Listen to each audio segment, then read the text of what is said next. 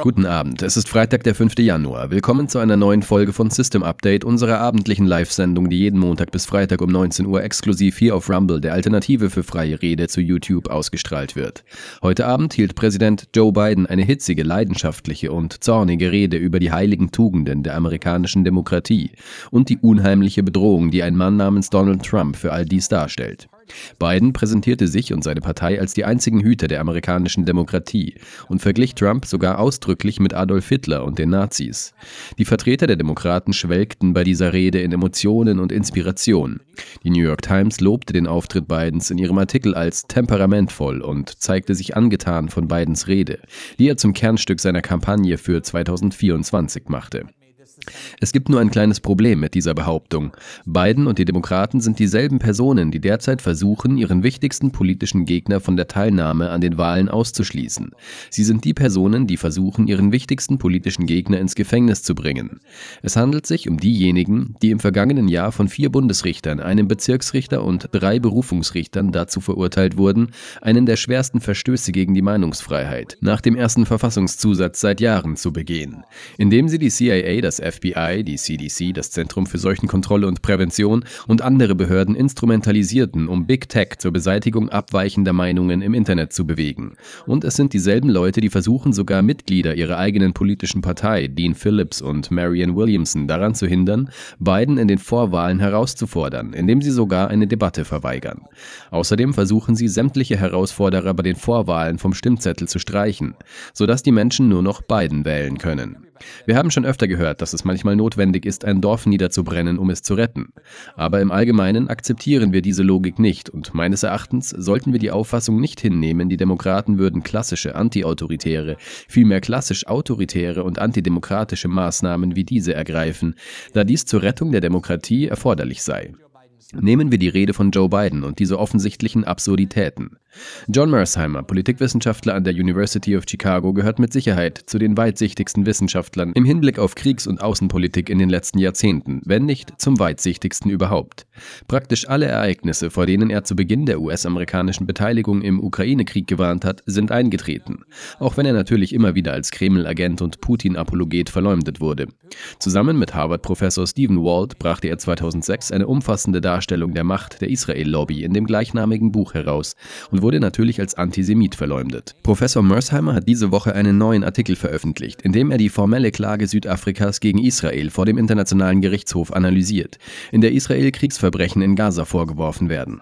Wir werden mit Mersheimer über sämtliche Fragen im Zusammenhang mit diesem von den USA finanzierten Krieg in Gaza sprechen, einschließlich des Risikos einer regionalen Eskalation, über das wir gestern Abend in unserer Sendung ausführlich berichtet haben, sowie über die jüngsten Entwicklungen im Krieg in der Ukraine und andere Aspekte der US-Außenpolitik Außenpolitik im Vorfeld der Wahlen 2024. Unsere Diskussionen mit Professor Mersheimer gehören immer zu unseren meistgesehenen Sendungen und das aus gutem Grund. Es gibt nur wenige Menschen, die so unabhängig und informativ denken und das so präzise wie er as accurately as he does. Before we get to our show, a few programming notes. Bevor wir mit unserer Sendung beginnen, möchten wir unseren Zuschauern nahelegen, die Rumble-App herunterzuladen, die sowohl auf ihrem Smart TV als auch auf ihrem Telefon funktioniert. Und wenn Sie Ihren Lieblingssendungen auf Rumble folgen, natürlich in erster Linie System Update, aber auch andere Sendungen, die Sie hoffentlich gerne sehen, wird Ihnen bei aktivierten Benachrichtigungen sofort angezeigt, sobald eine dieser Sendungen live auf der Plattform übertragen wird. Sie ersparen sich also das Warten, falls eine Sendung verspätet anläuft oder müssen sich nicht mehr merken, welche Sendung Sendung zu welchem Zeitpunkt beginnt. Das erleichtert das Verfolgen der Zuschauerzahlen für jede Show und das hilft auch Rumble als Plattform. Zur Erinnerung, System Update ist auch als Podcast verfügbar. Sie können jede Folge zwölf Stunden nach der ersten Ausstrahlung live hier auf Rumble, auf Spotify, Apple und allen anderen großen Podcasting-Plattformen anhören. Wenn Sie die Sendung auf diesen Plattformen bewerten, kommentieren und abonnieren, tragen Sie maßgeblich zum Bekanntheitsgrad des Programms bei. Und schließlich jeden Dienstag und Donnerstagabend, wenn unsere Live-Sendung hier auf Rumble vorbei ist, wechseln wir zu Locals, einem Teil der Rumble-Plattform, in dem wir unsere interaktive Live-Aftershow anbieten, in der wir Ihre Fragen beantworten, auf Ihr Feedback und Ihre Kritik eingehen und Ihre Vorschläge für zukünftige Sendungen entgegennehmen. Diese Aftershows sind ausschließlich für Abonnenten unserer Locals Community verfügbar. Wenn Sie Mitglied der Locals Community werden möchten, haben Sie nicht nur Zugang zu diesen zweimal wöchentlich stattfindenden Aftershows, sondern auch zu den täglichen Transkripten, die wir von jeder unserer Sendungen hier auf Rumble veröffentlichen, ebenso wie zu unseren journalistischen Originalbeiträgen. Wir arbeiten gerade an der Fertigstellung eines Artikels über konservative Politik und die Finanzierung des Krieges in Israel durch die USA, sowie über die verschiedenen Debatten über Redefreiheit und Zensur, die seit dem 7. Oktober aufgekommen sind. Und genau auf diese Weise wird der unabhängige Journalismus, den wir hier zu betreiben versuchen, unterstützt. Klicken Sie einfach auf die Beitrittsschaltfläche direkt unter dem Videoplayer auf der Rumble-Seite und Sie werden direkt weitergeleitet. On the Rumble page and it will take you directly there. As a final programming note, I think I mentioned this before on this show. Als abschließende Programmanmerkung, wobei ich glaube, dies bereits in der Sendung erwähnt zu haben, jedenfalls in der Live-Sendung, wird morgen Abend ab 19 Uhr eine Debatte stattfinden, die von der Website Zero Hatch gesponsert wird und den 6. Januar zum Thema hat. Morgen ist der 6. Januar. Es wird eine Debatte zum Thema 6. Januar sein, ob es sich wirklich um einen Aufstand handelte, ob Präsident Trump verantwortlich ist und alle anderen Fragen dazu, einschließlich der Rolle des FBI. Ursprünglich war meine Teilnahme in Austin, Texas geplant. Aus logistischen Gründen hat das nicht geklappt, sodass ich aus der Ferne teilnehmen werde. Zu den Teilnehmern der Debatte an meiner Seite gehören Darren Beatty, ehemaliger Redenschreiber von Trump, ebenfalls Professor an der Duke University und schon oft in unserer Sendung zu Gast, sowie Alex Jones. Es werden also Alex Jones, ich und Darren Beatty auf der einen Seite sein. Die andere Seite, die Seite, die im Wesentlichen die Demokratische Partei verteidigt, die sagt, dass der 6. Januar dieser schreckliche historische Aufstand ist, wird durch den YouTuber Destiny und die Krassenstein-Brüder vertreten. Ich möchte betonen, dass ich die Arbeit von Zero Hedge sehr schätze, da sie versuchen, Diskussionsrunden mit Vertretern unterschiedlicher Meinungen zu schaffen.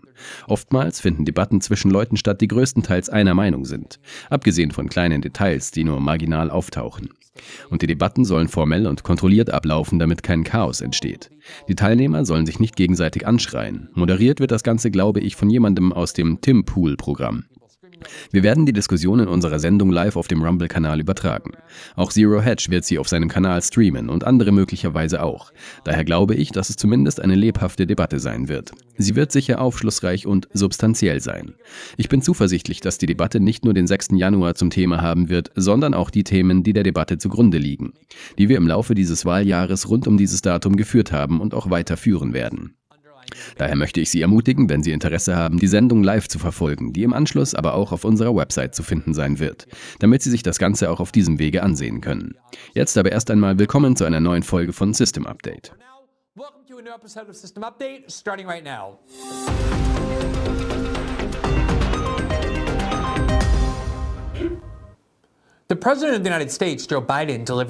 Joe Biden, Präsident der Vereinigten Staaten, hielt heute eine Rede, die offensichtlich den Eindruck von Tiefsinnigkeit erwecken sollte. Es ging um die amerikanische Demokratie und die Bedrohungen, denen sie sich ausgesetzt sieht. Und diese Bedrohungen, so Joe Biden, kommen wenig überraschend, nicht von seiner Partei oder seiner Regierung oder seiner Präsidentschaft, sondern von Donald Trump und Donald Trumps Bewegung. Interessanterweise meinte er nicht, dass die Bedrohung der Demokratie von Nikki Haley oder gar Ron DeSantis ausgeht, sondern er konzentrierte sich auf Donald Trump, den er mit Adolf Hitler und den Nazis verglich. Man mag meinen, dass er seinen Verstand verliert, dass die Wirtschaft den Bach runtergeht, dass er einen Völkermord und Nazi-Bataillone in der Ukraine unterstützt, aber er will gleichzeitig zum Ausdruck bringen, dass, so sehr man Joe Biden auch verabscheuen mag, so sehr die Umfragen auch zeigen, dass die Menschen ihm nicht trauen oder kein Vertrauen in seine Kompetenz haben, er im Grunde gegen Hitler antritt. Darauf hat sich die amerikanische Politik in vielerlei Hinsicht reduziert. Alle beschimpfen sich gegenseitig als Rassisten, Fanatiker und Hitler. Wir haben vor zwei Wochen eine Montage vorbereitet, die zeigt, wie jedes Mal, wenn ein neuer Krieg zu führen ist oder ein potenzieller neuer Krieg bevorsteht, die führenden Persönlichkeiten der Länder oder der Gruppen, die man nach dem Willen der Medien und der Regierung verabscheuen soll, sofort mit Adolf Hitler verglichen werden. Und dann hat man zwei Möglichkeiten. Entweder man unterstützt den Krieg und wird zu Winston Churchill mutig und standhaft und rettet die westliche Demokratie vor den Nazis, oder noch schlimmer als Nazi-Sympathisant verurteilt, wenn man sich diesem neuen Krieg widersetzt. Und das geschieht jetzt auf jeder Seite. Natürlich wurden Menschen, die sich gegen den US-Krieg in der Ukraine aussprachen, der Beschwichtigungspolitik bezichtigt und beschuldigt, auf der Seite der Russen zu stehen. Putin wurde als Hitlerfigur bezeichnet, was bedeutet, dass jeder, der sich nicht gegen Putin stellen wollte, zu Neville Chamberlain wurde oder gar zu einem Nazi-Sympathisanten. Und jetzt im Zusammenhang mit dem Krieg in Israel und im Gazastreifen wird jeder, der die Finanzierung Israels durch die USA nicht unterstützt, ebenfalls als Nazi bezeichnet. Denn man sei vermutlich antisemitisch und könne Juden nicht leiden. Das sei der einzig mögliche Grund, warum man das Vorgehen der Israelis im Gazastreifen nicht unterstütze, so die Argumentation. Im Grunde ist die amerikanische politische Rhetorik auf die Beschreibung aller als Hitler, Rassisten, Fanatiker und Nazis reduziert worden. Diese Rede, die offensichtlich einen Tag vor dem 6. Januar gehalten wurde, sollte also genau diesen Ton angeben.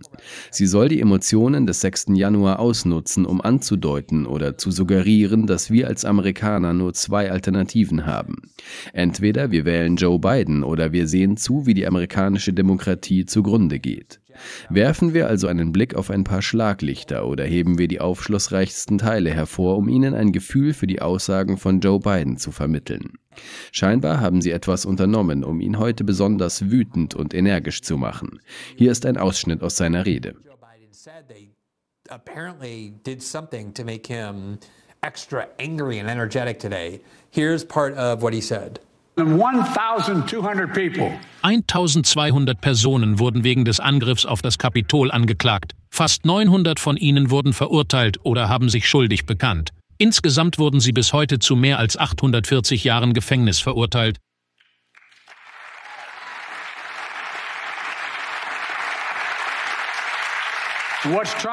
Und was hat Trump getan?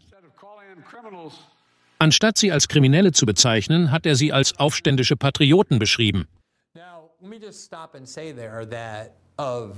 Lassen Sie mich an dieser Stelle nur kurz anmerken, dass die überwiegende Mehrheit der Personen, die im Zusammenhang mit dem 6. Januar verurteilt und ins Gefängnis gebracht wurden, nicht einmal beschuldigt werden, Gewalt angewendet zu haben, nicht einmal beschuldigt werden, gewalttätig gewesen zu sein. Es handelte sich um gewaltlose Demonstranten, die große Mehrheit. Selbstverständlich wurde am 6. Januar von einigen der Anwesenden Gewalt ausgeübt. Viele von ihnen griffen Polizeibeamte an, aber die große Mehrheit von ihnen wird nicht einmal beschuldigt, gewalttätig geworden zu sein. Und jetzt, da wir das gesamte Video zu sehen bekommen haben und nicht nur das von Adam Schiff und Liz Cheney handverlesene Video, ist zu erkennen, dass viele von ihnen das Kapitol betreten haben, weil die Polizei sie dorthin gelotst hat und sie sich friedlich verhalten haben. Erinnern Sie sich an den Q-Schamanen, den wir umhergehen sahen, wie er zu allen sprach, die auf dem Boden saßen und niemals gewalttätig wurde. Er wurde zu fast vier Jahren Gefängnis verurteilt, zusätzlich zu den neun Monaten, die er verbüßte, obwohl er nie einer Gewalttat beschuldigt wurde.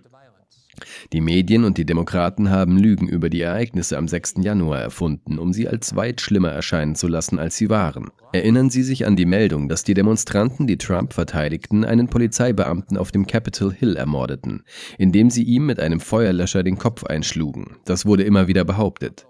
Es hat sich als eine absolute Lüge herausgestellt.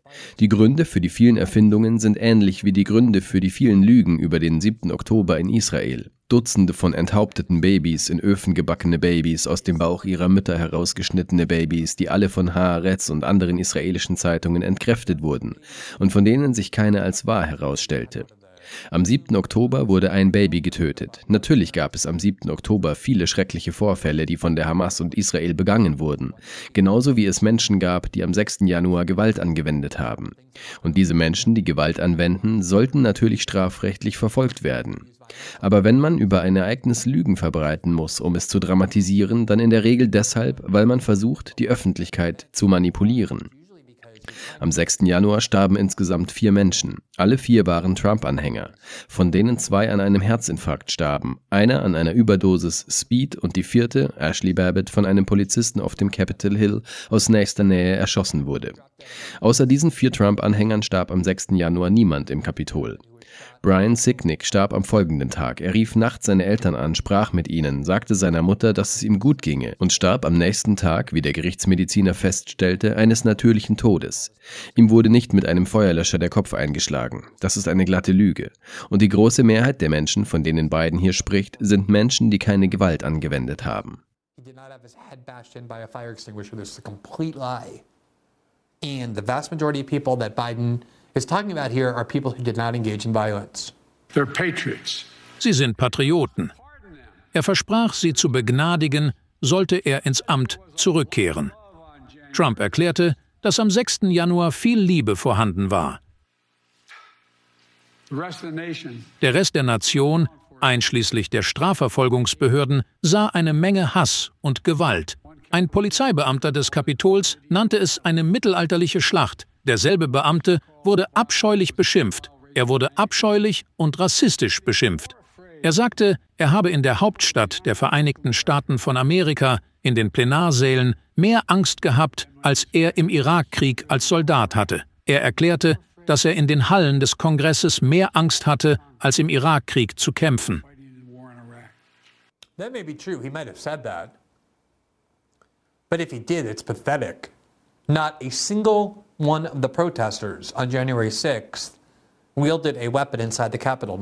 Dies mag wahr sein, vielleicht hat er das gesagt, aber sollte das der Fall sein, dann ist es erbärmlich. Kein einziger der Demonstranten am 6. Januar hat im Kapitol eine Waffe in der Hand gehabt. Nicht einer, geschweige denn, dass die Waffe entladen wurde. Die einzigen, die Waffen abfeuerten, waren die Polizisten auf dem Capitol Hill. Und die einzige, auf die geschossen wurde, war Babbitt selbst. Es gab einige schreckliche Angriffe auf einige der Polizisten dort. Ich glaube nicht, dass die Polizei von Capitol Hill besonders an körperliche Auseinandersetzungen gewöhnt ist. Sie scheinen keine besonders geschulten oder gut ausgerüsteten Kämpfer zu sein, das steht fest. Ich bin sicher, dass es für sie ausgesprochen unerfreulich war. Ein paar von ihnen begingen später Selbstmord, wer weiß warum. Selbstmord ist schwer zu beurteilen. Tatsache ist jedoch, dass die große Mehrheit der für den 6. Januar verurteilten Personen keine Gewalttaten begangen hat. Und die einzigen Menschen, die am 6. Januar ums Leben kamen, trotz der Lügen, die von den Medien immer wieder erzählt wurden, und trotz der melodramatischsten und manipulativsten Methoden waren Trump-Anhänger. Hier ist ein zweiter Beitrag unseres Präsidenten, der in einer für ihn sehr lebhaften Art und Weise über die amerikanische Demokratie und die Risiken, denen sie ausgesetzt ist, spricht. In Anlehnung an dieselbe Sprache, die in Nazi-Deutschland verwendet wurde, hat er in den sozialen Medien stolz die Worte verbreitet, die seine Kampagne 2024 am besten beschreiben. Rache, Macht und Diktatur. Es gibt keine Verwirrung darüber, wer Trump ist und was er zu tun gedenkt. Meiner Meinung nach entspricht die Aussage Bidens den Tatsachen. Es gibt keine Verwirrung darüber, wer Trump ist. Und der Grund, warum dies eine so schwierige Taktik für Joe Biden ist, liegt natürlich darin, dass er die Wahl zu einer Frage von Donald Trump machen will. Das Letzte, was man tun sollte, ist den Fokus der Kampagne auf Joe Biden zu lenken. Niemand mag Joe Biden oder nur sehr wenige Amerikaner mögen Joe Biden. Die einzige Chance, die sich bietet, ist der Versuch zu behaupten, Trump sei eine Hitlerfigur.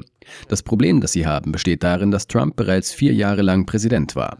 Die Menschen haben erlebt, dass er keine Vernichtungslager gebaut hat, dass er keine Minderheiten in Gefängnisse gebracht hat. Abgesehen von Julian Assange, der jetzt von der Regierung Biden verfolgt wird, hat seine Regierung weder Journalisten noch Kritiker seiner Regierung oder Dissidenten inhaftiert. Nichts von alledem ist geschehen. Die andere Ironie des Ganzen ist, dass es sich bei Joe Biden um den Präsidenten handelt, der die letzten 18 Monate, also fast zwei Jahre mit der Bewaffnung tatsächlicher Nazis in der Ukraine verbracht hat. Wie viele Sendungen haben wir produziert, die die allgegenwärtige Neonazi-Ideologie dokumentieren, welche die treuesten ukrainischen Kämpfer, das Azov-Bataillon und all die Leute beherrscht, die mit Nazi-Insignien auftreten? Das sind die eigentlichen Nazis und es sind diejenigen, die Joe Biden seit zwei Jahren mit tödlichen Waffen ausrüstet. Das ist die Demokratische Partei. Sie sehen Kritiker der Demokratischen Partei und schreien Nazi und Hitler, aber dann treffen sie auf echte Nazis, wie die in der Ukraine, und die sagen, oh, lasst uns diese Leute bewaffnen. Und genau das hat die beiden Regierungen bis Israel getan. Das war die bedeutendste Außenpolitik der beiden Administrationen, die das Land mit SS-Anhängern überschwemmte. Critics of the Democratic Party and they scream Nazi and Hitler, but then they meet real Nazis, like the real deal in Ukraine, and they say, oh, let's arm these people. And that's what the Biden administration has done. Until Israel, that was the most significant foreign policy of the Biden administration, is flooding that country filled with fans of the SS. Remember when the Canadian Parliament wanted to honor a Ukrainian Erinnern Sie sich, als das kanadische Parlament einen ukrainischen Kanadier ehren wollte, der im Zweiten Weltkrieg gegen Russland gekämpft hatte. Am Ende war es ihnen ziemlich peinlich, da sich herausstellte, dass er, wie so viele von ihnen, tatsächlich ein SS-Kämpfer war. Hier ist John Favreau, der ehemalige Redenschreiber von Obama. Er verfasste also Obamas Reden. Jetzt ist er Gastgeber des bei Demokraten beliebten Podcasts Pod Save America. Und er schrieb, Zitat, man merkt, dass Biden diese Demokratierede sehr am Herzen liegt. Er ist lebhaft und leidenschaftlich. Es ist ziemlich eindeutig, dass dies der Grund für seine erneute Kandidatur ist. Ja, er kandidiert nicht aus eigenem Interesse. Er kandidiert nicht, weil er ein lebenslanger Politiker ist, der nicht weiß, wie man Macht abgibt. Er kandidiert für sie. Er kandidiert, um die Demokratie zu retten, weil er so leidenschaftlich an sie glaubt. Wie gesagt, zu behaupten, Joe Biden sei der einzige Retter der amerikanischen Demokratie ist nicht nur deshalb schwierig, weil die Menschen Trump vier Jahre lang zusahen und sie zwar manches von seinen Handlungen nicht mochten, wobei sie ihn jedoch nicht für Adolf Hitler hielten, sondern auch da es Joe Biden ist, der versucht, Donald Trump ins Gefängnis zu bringen. Das, was Trump angeblich mit Hillary Clinton vorhatte, aber nie umsetzte. Das ist es, was die beiden Regierung, das Justizministerium jetzt mit Donald Trump zu tun versucht. Sie beabsichtigen, ihn ins Gefängnis zu bringen. Es gibt zwei Fälle unter der Schirmherrschaft des beiden Justizministeriums, die von einem speziellen Anwalt, Jack Smith, angestrengt wurden. Sie versuchen, Trump zu einem Schwerverbrecher zu machen. Darüber hinaus versuchen Aktivistengruppen der Demokratischen Partei und Interessengruppen im ganzen Land, Trump von der Wahl fernzuhalten. Umfragen haben ergeben, dass mehr Amerikaner für Trump als Präsidentschaftskandidaten stimmen wollen als für jeden anderen Kandidaten. Und ihre Lösung besteht darin, die Amerikaner an der Wahl von Trump zu hindern, indem sie behaupten, er habe ein Verbrechen begangen, dessen er noch nicht einmal angeklagt, geschweige denn verurteilt wurde. Und zwar Aufstand und sich dann als die Retter der amerikanischen Demokratie aufspielen, die versuchen, ihren politischen Gegner ins Gefängnis zu bringen und ihn von den Wahlen auszuschließen. Zudem wurde die beiden Regierung von vier Bundesrichtern verurteilt, und zwar von einem Bundesbezirksrichter in erster Instanz und von drei Berufungsrichtern, die diese Entscheidung einstimmig bestätigten, die feststellten, dass die beiden Regierung einen der schwersten Angriffe auf die im ersten Verfassungszusatz garantierte Redefreiheit seit Jahren, wenn nicht sogar in der gesamten Geschichte der Justiz verübt hat, indem sie die CIA, das FBI, die CDC und andere Bundesbehörden systematisch als Waffe einsetzte, um Big Tech zu zwingen und zu bedrohen, abweichende Meinungen im Internet zu zensieren. Das war die Geschichte, die Matt Taibbi und andere Journalisten im Rahmen der Twitter-Files aufdeckten. Und sie erinnern sich wahrscheinlich, dass die meisten Mitglieder der Konzernmedien, als sie diese Geschichte sahen, die sie nicht veröffentlichen konnten, sich umdrehten und sagten, oh, diese Geschichte ist wertlos, es handelt sich um nichts, man sollte sie ignorieren. Nur vier Gerichte erklärten später, dass es sich um einen schweren Angriff auf das Recht auf freie Meinungsäußerung nach dem ersten Verfassungszusatz handelte, das versucht wurde, das Recht auf freie Meinungsäußerung der amerikanischen Bürger zu zensieren. Ich weiß, dass Sie sich wahrscheinlich nicht mehr daran erinnern, weil es in den Medien so wenig Beachtung gefunden hat. Und kaum jemand spricht noch darüber, weil es sich um ein Urteil gegen Joe Biden handelt und die Medien es deshalb begraben wollen. Aber dass dieselbe Regierung, gegen die dieses Urteil erlassen wurde, sich dann umdreht und sich als Retter der amerikanischen Demokratie darstellt und von den Medien ernst genommen wird, ist nicht mehr wirklich erstaunlich, aber es ist wirklich illustrativ. Sogar CNN macht die Strategie von Biden sehr deutlich. Und noch einmal, dies ist ihre einzige Wahl vom 2. Januar. Wie die Biden-Kampagne hofft, dass es 2024 weniger um Biden und mehr um einen Kontrast zu Trump geht. Zitat. Im Wahlkampfjahr 2024 wird es für den inneren Kreis von Präsident Joe Biden vor allem darum gehen, die Intensität gegenüber Donald Trump vorsichtig zu erhöhen, um zu verhindern, dass sich die Wähler an die noch wildere Rhetorik und die Versprechen des ehemaligen Präsidenten gewöhnen, wenn dieser wieder an der Macht wäre. Oder wie einige der jüngeren Mitarbeiter von Bidens Wiederwahlkampagne grimmig scherzten, es geht darum, Zitat, voll Hitler aufzufahren, wenn die Reden und Handlungen des führenden republikanischen Kandidaten so weit gehen, dass das Biden-Team den direkten Vergleich mit dem Nazi-Führer zieht, anstatt seine Angriffe damit zu kaschieren, dass Trump, Zitat, ihn nachgeplappert hat. Es ist nicht nur dieselbe Regierung, die versucht, ihren Gegner zu inhaftieren und von den Wahlen auszuschließen, sondern auch dieselbe, die laut zwei Bundesgerichten schwerwiegende Verstöße gegen den ersten Verfassungszusatz begangen hat, indem sie die abweichenden Meinungen amerikanischer Bürger und deren Äußerungen im Internet zensierte, indem sie Big Tech-Unternehmen, die CIA und das FBI bedrohte. Die New York Times hat im Juni 2023 sogar eingeräumt, dass die Ukrainer, die die Regierung Biden seit fast zwei Jahren mit tödlichen Waffen ausrüstet, eine extreme Vorliebe für Nazi-Insigien und Nazi-Symbole haben. Sie verehren Leute wie Stepan Bandera, der mit den Nazis kollaborierte, als sie die ukrainischen Juden zusammentrieben und die Polen ermordeten, als Nationalhelden. Hier ist die Schlagzeile. Nazi-Symbole an der ukrainischen Frontlinie werfen ein Schlaglicht auf heikle Fragen der Geschichte. Und es geht darum, wie oft wir ukrainische Milizenführer, ukrainische polnische Führer, ukrainische Generäle und Oberste in den Medien, sogar im Westen gesehen haben, die offen Nazi-Insignien tragen oder Bilder von Nazi-Kollaborateuren an ihren Wänden angebracht haben. Ich denke, es ist ein bisschen schwierig, in einem Wahlkampf zu versuchen, den Gegner, der einmal Präsident der Vereinigten Staaten war, als Hitlerfigur zu beschuldigen, wenn man zwei Jahre lang als primäre Außenpolitik eine der modernsten Waffen der Welt an Milizen und Truppen geschickt hat, die nicht nur offen Nazi-Symbolik, sondern auch neonazistische Ideologie vertreten und die ein Jahrzehnt lang, bevor die Russen einmarschierten, von der westlichen Presse stets als ernsthafte Nazi-Bedrohung bezeichnet wurden. Political leaders, Ukrainian generals and colonels appearing in the media, even in the West, wearing outright Nazi insignia or having pictures of Nazi collaborators on their wall.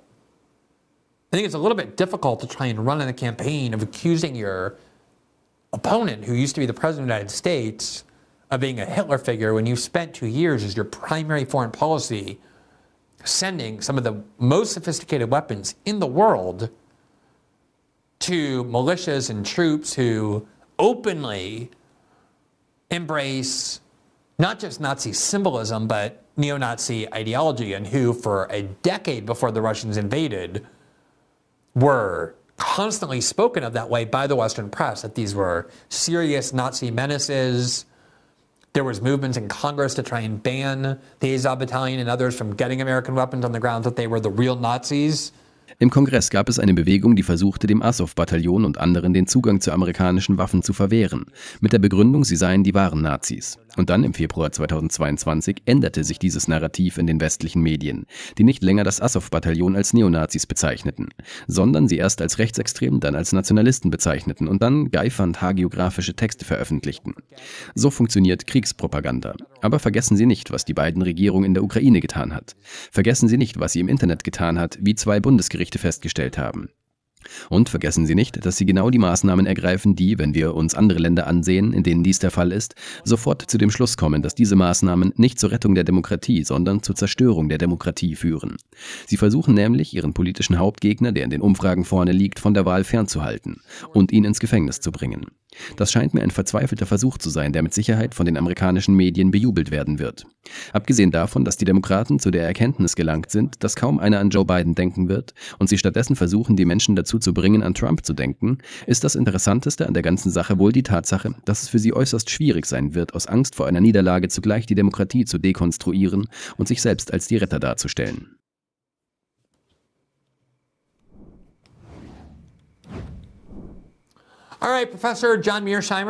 Professor John Mersheimer war schon mehrmals zu Gast in dieser Sendung. Er ist Politikwissenschaftler an der Universität von Chicago. Er ist der Autor des 2006 erschienenen Buches The Israel Lobby. Diese Woche ist ein neuer Artikel auf seinem Substack erschienen, den ich sehr empfehle und den wir mit ihm besprechen werden. Er trägt den Titel Genocide in Gaza, Völkermord in Gaza und analysiert die formelle Klage des Landes Südafrika gegen Israel vor dem Internationalen Gerichtshof. Wir werden mit ihm über den Krieg an sich sprechen, über die Gefahr einer Eskalation, über die Geschehnisse in der Ukraine, wo noch immer Krieg herrscht, auch wenn man anscheinend nicht darüber reden will und ihn vergessen hat, sowie über verschiedene andere verwandte Themen. Es ist immer ein Vergnügen, ihn in der Sendung begrüßen zu dürfen. Professor Mersheimer, guten Abend und vielen Dank, dass Sie sich die Zeit genommen haben, wieder mit uns zu sprechen. Es ist schön, Sie zu sehen. Es ist schön, Sie zu sehen, Glenn. Ich bin froh, hier zu sein. Absolut. Lassen Sie uns also mit dem Artikel beginnen, auf den ich mich bezogen habe. Ich möchte natürlich über den Artikel sprechen, in dem Sie Ihre eigene Meinung zu der von Südafrika eingereichten Beschwerde und den Behauptungen in den Dokumenten und den Beweisen, die Sie zur Untermauerung anführen, äußern. Doch bevor wir zu Ihrer Meinung kommen, möchten wir von Ihnen erfahren, was wir über diese Beschwerde wissen müssen, in welchem Zusammenhang sie eingereicht wurde und was genau darin vorgebracht wird.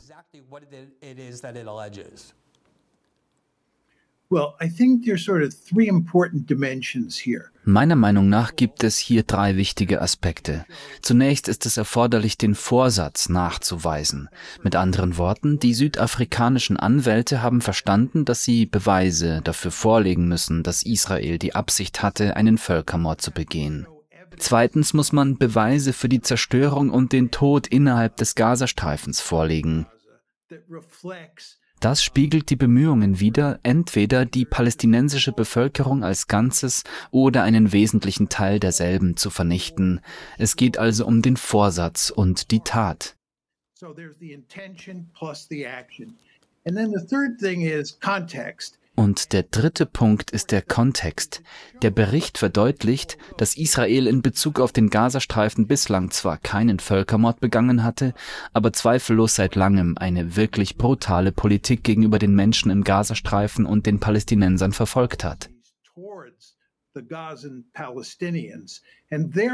Und obwohl es sich hier um eine extremere Form des Verhaltens der Israelis handelt, ist es nicht so ungewöhnlich, nicht so einzigartig, wenn man die bisherigen Geschehnisse betrachtet. Das sind also meiner Meinung nach die drei wichtigsten Aspekte, die hier eine Rolle spielen. So I've been a vocal and I would say unflinching critic of Israeli behavior in general. Ich war bereits lange vor dem 7. Oktober ein lautstarker und ich würde sagen unerschrockener Kritiker des israelischen Vorgehens gegenüber den Palästinensern im Allgemeinen. Ab dem 8. Oktober wusste ich, was die Israelis tun würden, denn sie machten ihre Absichten in Gaza ziemlich deutlich. Netanyahu sagte in der Nacht zum 7. Oktober und am Morgen des 8. Oktober, dass man im Gazastreifen einen Preis fordern werde, wie man ihn noch nie zuvor gezahlt habe. Israelische Beamte haben schon vor dem 7. Oktober und sicherlich auch danach Erklärungen abgegeben, die ein verändertes Gesicht einer israelischen Regierung zeigen, die immer extremer geworden ist. Wir haben bereits Ende Oktober letzten Jahres, als Sie das letzte Mal in meiner Sendung waren, darüber gesprochen. Ich habe dennoch ein wenig gezögert und ich weiß, dass Sie ebenfalls in Ihrem Artikel über die Verwendung des Wortes Völkermord gesprochen haben, um das Vorgehen der Israelis in Gaza zu beschreiben ungeachtet der Tatsache, dass es offensichtlich moralisch entsetzlich und außerordentlich unverhältnismäßig ist und mir zumindest wie eine soziopathische Gleichgültigkeit gegenüber zivilem Leben vorkommt, da der Begriff Völkermord zumindest für mich ähnlich wie andere Begriffe ist, die wir in unserem politischen Sprachgebrauch verwenden, wie Terrorismus oder Hassrede oder Desinformation für mich eher unklar definiert als konkret definiert sind. Haben Sie die gleichen Bedenken bezüglich des Begriffs Völkermord, der in seiner Definition etwas zweideutig und vage zu sein scheint? Und wenn nicht, was genau muss Ihrer Meinung nach jemand tun? Was muss ein Land tun, um von der einfachen absichtlichen oder rücksichtslosen Tötung vieler Zivilisten zum Völkermord überzugehen? Wo verläuft für Sie diese Grenze hinsichtlich der Definition?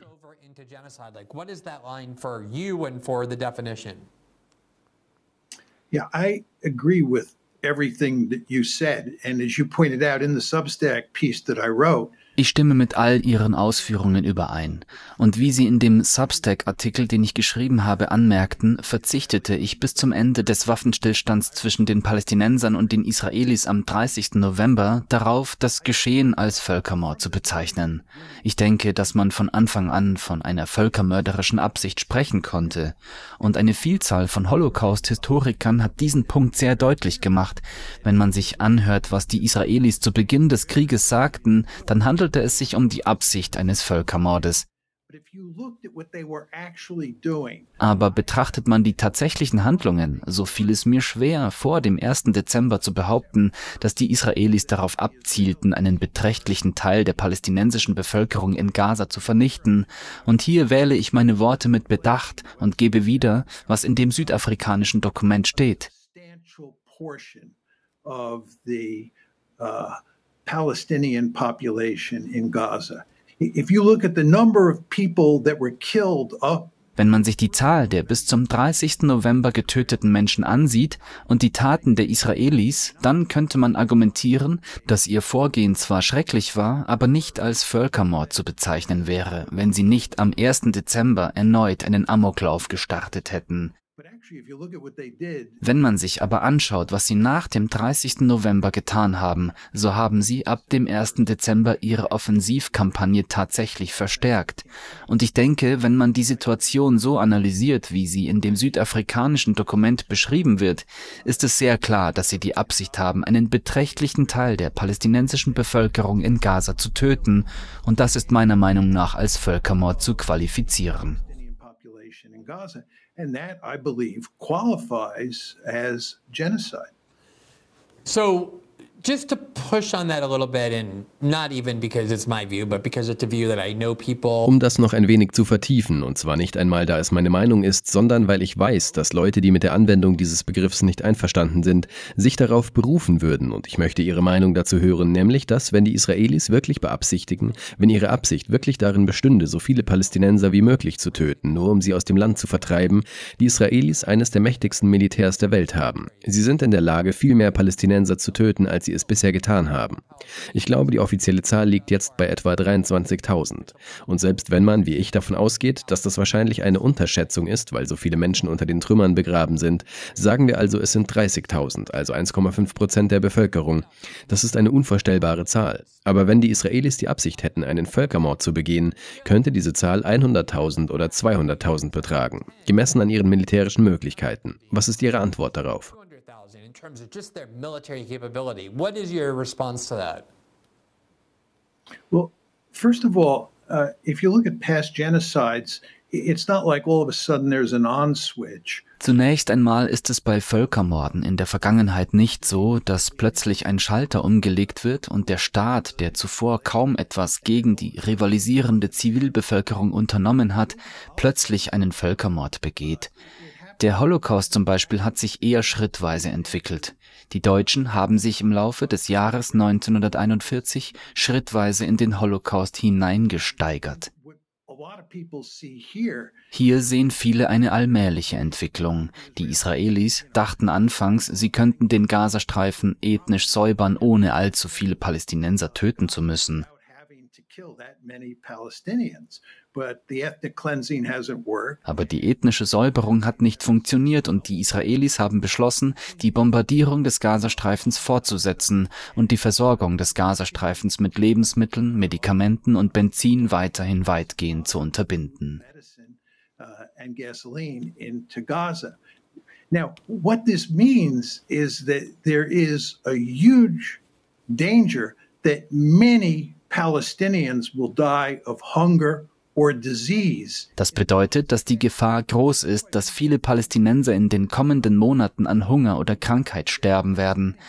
Deshalb geht man davon aus, dass die Zahl von etwa 22.000 toten Palästinensern im Laufe der nächsten Monate, wenn nicht sogar im ganzen Jahr 2024, stark ansteigen wird. Die Israelis machen deutlich, dass dieser Krieg noch lange andauern wird, und wenn man sich die verzweifelte Lage der Palästinenser ansieht und an die medizinische Situation und die Lebensmittelversorgung denkt, werden noch viele, viele tausende Palästinenser sterben. Und das ist es, was die Leute glauben lässt, dass ein Völkermord stattfindet. Mit anderen Worten, es ist nicht so, dass man von einer Situation, in der es keine Bombardierungen gibt, plötzlich zu einer Situation kommt, in der man am nächsten Tag die palästinensische Bevölkerung auslöscht, oder? Niemand würde behaupten, dass das hier der Fall ist. Es ist vielmehr evolutionärer Natur. Viele Menschen sind bereits getötet worden und die Bedingungen für den Tod vieler weiterer Menschen sind gegeben. Und die Israelis zeigen kein Interesse daran, sich zurückzuziehen, und ihre amerikanischen Unterstützer, und hier sprechen wir vor allem über die Regierung Biden, haben bemerkenswert wenig getan, um die Israelis zum Rückzug zu bewegen. Well, that is a good segue into the question I wanted to ask, which is if we're talking about das ist ein guter Übergang zu der Frage, die ich stellen wollte, nämlich ob es sich um einen gültigen Fall von Kriegsverbrechen handelt. Denn das Interessante an diesem Dokument ist, wie Sie betonen, dass es sich nicht wie ein rhetorisch ungeschicktes Dokument liest. Das Gegenteil ist der Fall. Es ist unglaublich gut auf leicht dokumentierbare Fakten gestützt. Denn ein Großteil des Dokuments beruht auf den Aussagen israelischer Regierungsvertreter über ihre Absichten. Man muss nicht auf Dinge schließen, man kann einfach einige der wichtigsten israelischen Beamten in Bezug auf ihre Kriegs Kriegsabsichten zitieren, die in vielerlei Hinsicht im Widerspruch zu dem stehen, was der Westen über diesen Krieg glaubt und was ihm erzählt wurde, nämlich die Zerstörung der Hamas. Aber lassen wir das für eine Minute beiseite. Was für Auswirkungen hat es für die Vereinigten Staaten, wenn ein sehr glaubwürdiger Fall von Krieg, Verbrechen und Völkermord vor diesem Gericht präsentiert wird, angesichts des Umstands, dass die Vereinigten Staaten das israelische Vorgehen nicht nur mit Worten unterstützen, sondern auch den Großteil der Finanzierung und die meisten Waffen bereitstellen? The financing and most of the weapons to enable it to happen.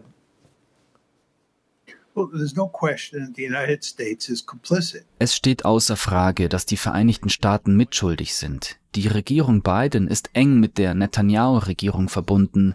Präsident Biden macht daraus keinen Hehl. Und wir haben Israel in diesem Krieg voll unterstützt.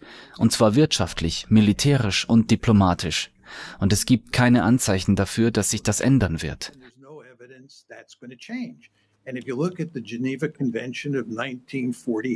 Und wenn man sich die Genfer Konvention von 1948 anschaut, ist es eindeutig, dass man sich zusammen mit der Partei, die den Völkermord verübt, der Mittäterschaft an einem Völkermord schuldig macht.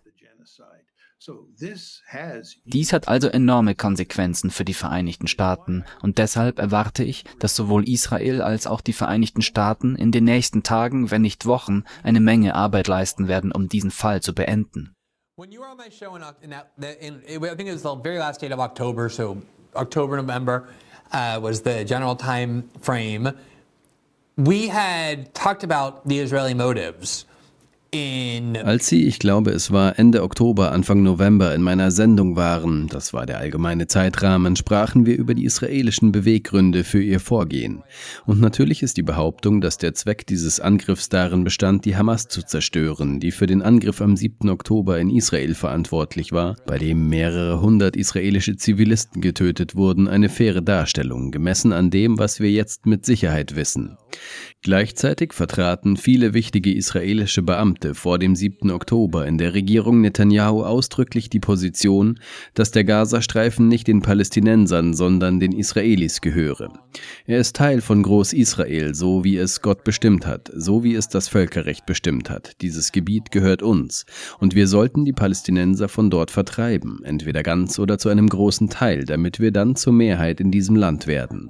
Und ich hatte von Anfang an den Eindruck, dass das ihr Ziel Ziel war, die ethnische Säuberung des Gazastreifens, entweder von allen Arabern oder so weit, dass die Israelis die Mehrheit bilden. Glauben Sie, dass die israelischen Absichten, Palästinenser in großer Zahl absichtlich zu töten, eine Taktik oder eine Methode zur Säuberung des Gazastreifens von Palästinensern ist? Oder glauben Sie, dass es nur ein Wunsch ist, so wie Hitler in Bezug auf die Juden, dass die Welt ohne diese Menschen eine bessere wäre? tactic or a method for clearing out Gaza of, of Palestinians? Or do you think that it's just a kind of desire, sort of like Hitler had with respect to Jews, that the world would be better off if these people didn't exist? Let me just say, Glenn, that I think before October 7th, there was no question that uh, Glenn, ich glaube, vor dem 7. Oktober stand es außer Frage, dass die meisten Israelis, sicherlich im rechten Spektrum und in der Mitte, verstanden haben, dass eine ethnische Säuberung sowohl des Westjordanlandes als auch des Gazastreifens gut für Israel sein würde. Denn Israel hat ein großes Problem, nämlich dass es ein Apartheidsstaat ist. Sie können die Berichte von Human Rights Watch, Amnesty International und B'Tselem, der renommiertesten und größten Menschenrechtsgruppe in Israel, lesen. Sie alle haben ausführliche Berichte verfasst, in denen sie darlegen, dass Israel ein Apartheidsstaat ist. Und ich denke, die meisten Israelis sind der Meinung, dass dies auf lange Sicht unhaltbar ist. Und sie werden Darf ich kurz unterbrechen und dazwischenrufen? Erklären Sie den Leuten, die das hören, einfach, was Sie damit meinen. Was ist ein Apartheidsstaat und warum ist das ein Ausdruck, der die Situation in Israel und Palästina genau beschreibt?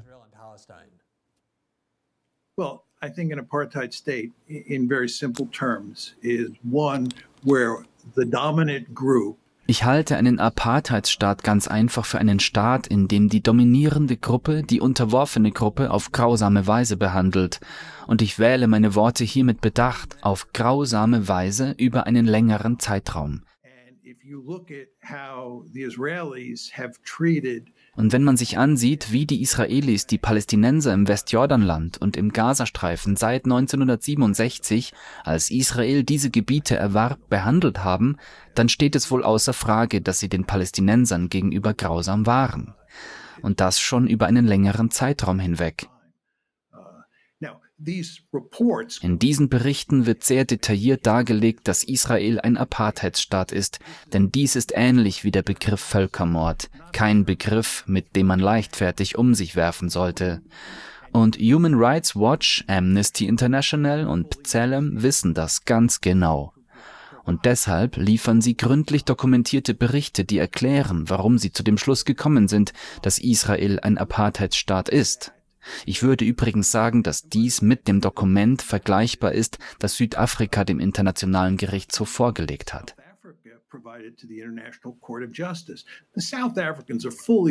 Die Südafrikaner sind sich vollkommen bewusst, dass sie nicht leichtfertig behaupten können, Israel sei des Völkermords schuldig.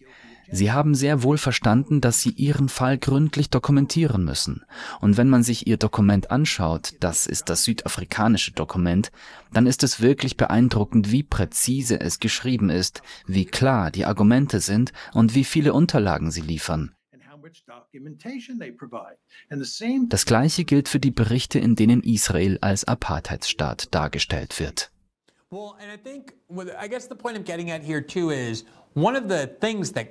ich denke, der Punkt, auf den ich hier hinaus will, ist, dass eines der Merkmale des Apartheidsstaates Südafrika in den 1980er Jahren darin bestand, dass die weiße dominante Fraktion die Minderheit bildete und über die Mehrheit der Bürger die schwarz waren herrschte. Es ging also nicht nur darum, dass eine Gruppe die andere unterdrückte, sondern darum, dass die Minderheit die Macht ausübte und die Mehrheit der Menschen wenig bis gar keine hatte.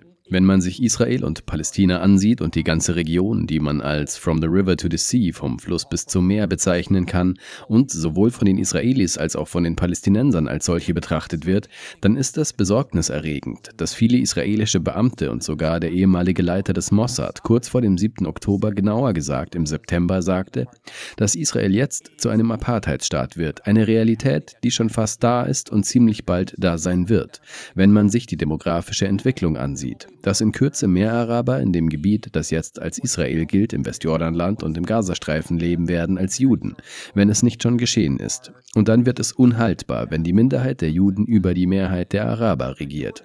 Glauben Sie, dass der Wunsch, den Gazastreifen ethnisch zu säubern, das heißt entweder genug von ihnen zu töten oder genug von ihnen zu vertreiben, zum Teil dem Bestreben geschuldet ist, sicherzustellen, dass die Juden in diesem Land in der Mehrheit bleiben, sodass man sie nicht beschuldigen kann, eine Apartheidsmacht zu sein, wie es Südafrika war?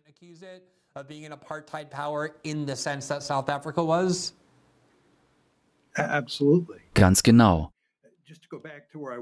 Und um noch einmal auf den Punkt zurückzukommen, den ich vor ein paar Minuten angesprochen habe, so denke ich, dass die meisten Israelis der politischen Mitte und der Rechten sicherlich daran interessiert waren, das Westjordanland und den Gazastreifen aus den von ihnen genannten Gründen ethnisch zu säubern. Aber es war schwer vorstellbar, das vor dem 7. Oktober zu verwirklichen. Also begnügten sich die Israelis mit dem Mantra, dass sie das Problem in den Griff bekommen würden, und sie waren der Ansicht, dass sie es ziemlich geschickt handhabten. Die Palästinenser in Gaza verursachten keine größeren Probleme. Alle paar Jahre griffen sie ein und mähten den Rasen, wie sie es ausdrücken, indem sie den Ort bombardierten. Im Westjordanland hatten sie die Dinge ziemlich gut unter Kontrolle, da Mahmoud Abbas einen großen Teil ihrer Drecksarbeit erledigte. Außerdem hatte die Trump-Regierung die Abraham-Abkommen eingeleitet, die gute Beziehungen zwischen Israel und einer Handvoll Ländern in der arabischen Welt ermöglichten. Und dann arbeitete die Biden-Administration daran, ein Abraham-Abkommen zwischen Saudi-Arabien und Israel zu schaffen, was von großer Bedeutung war. All dies bewirkte in den Augen der Israelis, dass sie das palästinensische Problem unter Kontrolle hatten und deshalb nicht an ethnische Säuberungen dachten. Aber die Ereignisse am 7. Oktober haben den Israelis einen Strich durch die Rechnung gemacht. Und angesichts der Ereignisse am 7. Oktober ist es ganz klar, dass sie das Problem nicht unter Kontrolle hatten. Doch mit dem Beginn dieses Krieges eröffnet sich auch eine Gelegenheit zur Säuberung. Denn man erinnere sich an die beiden großen vergangenen Fälle ethnischer Säuberung in Groß-Israel, die 1948 im Zusammenhang mit einem Krieg und 1967 im Westjordanland ebenfalls im Zusammenhang mit einem Krieg stattfanden. Die Israelis sahen darin eine willkommene Gelegenheit zur Durchführung ethnischer Säuberungen und zur Lösung des Apartheid-Problems. Und ich glaube, das ist der Hauptgrund, warum sie zu Beginn des Krieges gegen die Zivilbevölkerung vorgingen. the war. Remember, at the start of the war, there were sort of two dimensions to Israeli policy. Erinnern Sie sich, dass zu Kriegsbeginn die israelische Politik in zwei Richtungen funktionierte. Die eine bestand in der Bekämpfung der Hamas, die andere in der Bestrafung der Zivilbevölkerung auf eine extreme Art. Und ich glaube, dass die letztere Strategie, die letztere Taktik, wie auch immer man sie nennen will, darauf ausgerichtet war, die Palästinenser zu verdrängen. When people talk about your outlook or your worldview as a international relations scholar, you are typically referred to as part of the realist school. Wenn man über ihre Ansichten oder ihre Weltanschauung als Wissenschaftler im Bereich der internationalen Beziehungen spricht, werden sie in der Regel als Vertreter der realistischen Schule im Bereich internationaler Beziehungen bezeichnet. Kürzlich haben sie ein Interview mit einer britischen Zeitschrift gegeben, dessen Lektüre ich empfohlen habe und immer noch empfehle, denn sie sprachen mit einem Journalisten und einem Moderator, der ihnen gegenüber ziemlich ablehnend eingestellt war und sagte, dass es ihn wundert, wundere, dass sie so moralisch über diesen Krieg sprechen, dass sie ihn als unmoralisch bezeichnen, obwohl sie ein Realist sind. Sie sollten eigentlich nur über pragmatische Ergebnisse nachdenken und so weiter. Und sie haben erklärt, dass man Realist sein kann und trotzdem eine moralische Dimension in sich trägt und Dinge verurteilen kann, die moralisch verwerflich sind. Aber nichtsdestotrotz berücksichtigt der Realismus zumindest teilweise die Realitäten und die pragmatische Dynamik, wie Macht in der Welt funktioniert. Wenn es also um so etwas wie diese Klage eines Landes geht, das eindeutig schwächer ist als Israel, nämlich Südafrika, dann sehen wir uns die Tatsache an, dass Israel nicht nur eine der stärksten Armeen der Welt besitzt, sondern auch eine atomar bewaffnete Macht ist. Glauben Sie, dass es wirklich eine Chance gibt, ein so mächtiges Land wie Israel, geschweige denn die Vereinigten Staaten, durch die Konventionen des internationalen Rechts zur Rechenschaft zu ziehen?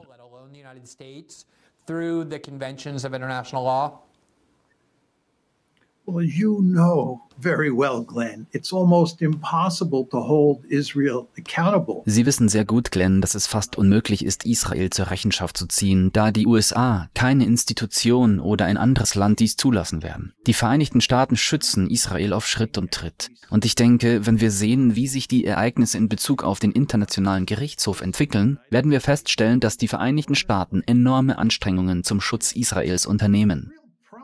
Das eigentliche Problem hier, und das ist das Argument, welches Steve und ich in unserem Buch vorgebracht haben, und ich denke, Sie werden uns zustimmen, ist, dass unser Schutz, also ich spreche von Amerikas Schutz Israels, in jeder Hinsicht die Erlaubnis, ein Groß-Israel zu schaffen, die Erlaubnis X, Y und Z zu tun, nicht zu Israels Vorteil, sondern zu Israels Nachteil gewirkt hat. Die Israel-Lobby in den Vereinigten Staaten betrachtet sich selbst als Israels größten Freund außerhalb der Grenzen Israels. Ich denke, nichts könnte weiter von der Wahrheit entfernt sein. Ich denke, dass die Israel-Lobby, indem sie enormen Druck auf die Vereinigten Staaten ausübt, alles im Sinne Israels zu tun, weder Israel noch den Vereinigten Staaten geholfen hat. When I've heard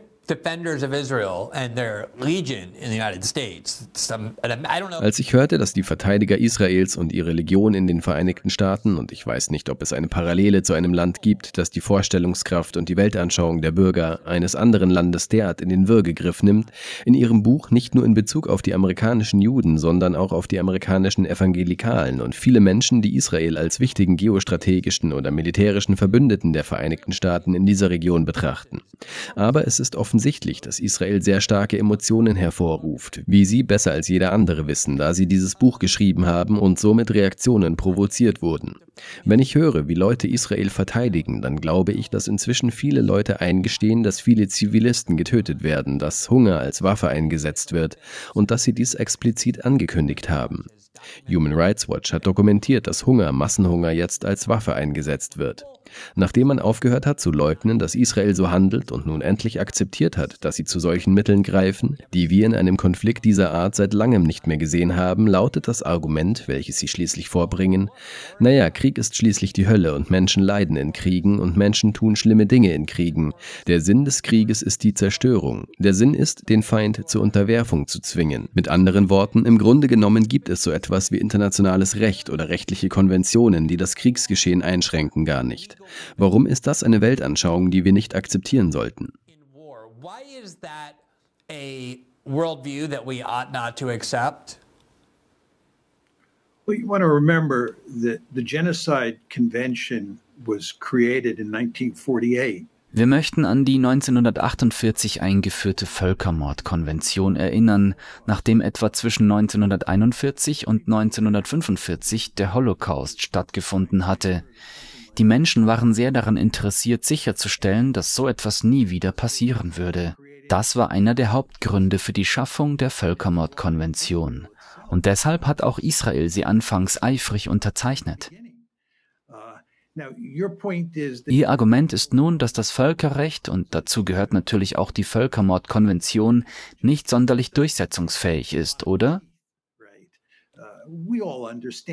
Wir alle begreifen dies und wir alle wissen, dass der Internationale Gerichtshof nicht allzu viel unternehmen kann, sollten Israel und die Vereinigten Staaten ihn einfach ignorieren. So funktioniert die Welt nun einmal. Aber wir versuchen alles Erdenkliche zu tun, um sicherzustellen, dass wir die Zahl der Massentötungen und Verbrechen gegen die Menschlichkeit, die im internationalen System stattfinden, auf ein Minimum reduzieren. Uh, uh,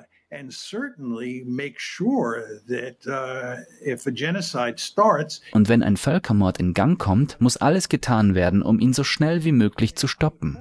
Und ich hoffe, dass dies auch hier geschieht, ich hoffe, dass selbst wenn der Internationale Gerichtshof kein Urteil gegen Israel und die Vereinigten Staaten fällen kann, die Tatsache, dass dieser Prozess stattfindet, sowohl die Amerikaner als auch die Israelis dazu zwingen wird, sich im Gazastreifen deutlich zurückzuhalten. Das wünschen wir uns und das hoffen wir, denn aus moralischer Sicht, natürlich nicht aus realistischer Sicht, aber aus moralischer Sicht, ist das, was die Israelis mit Hilfe der Vereinigten Staaten tun, abscheulich zumindest für mich.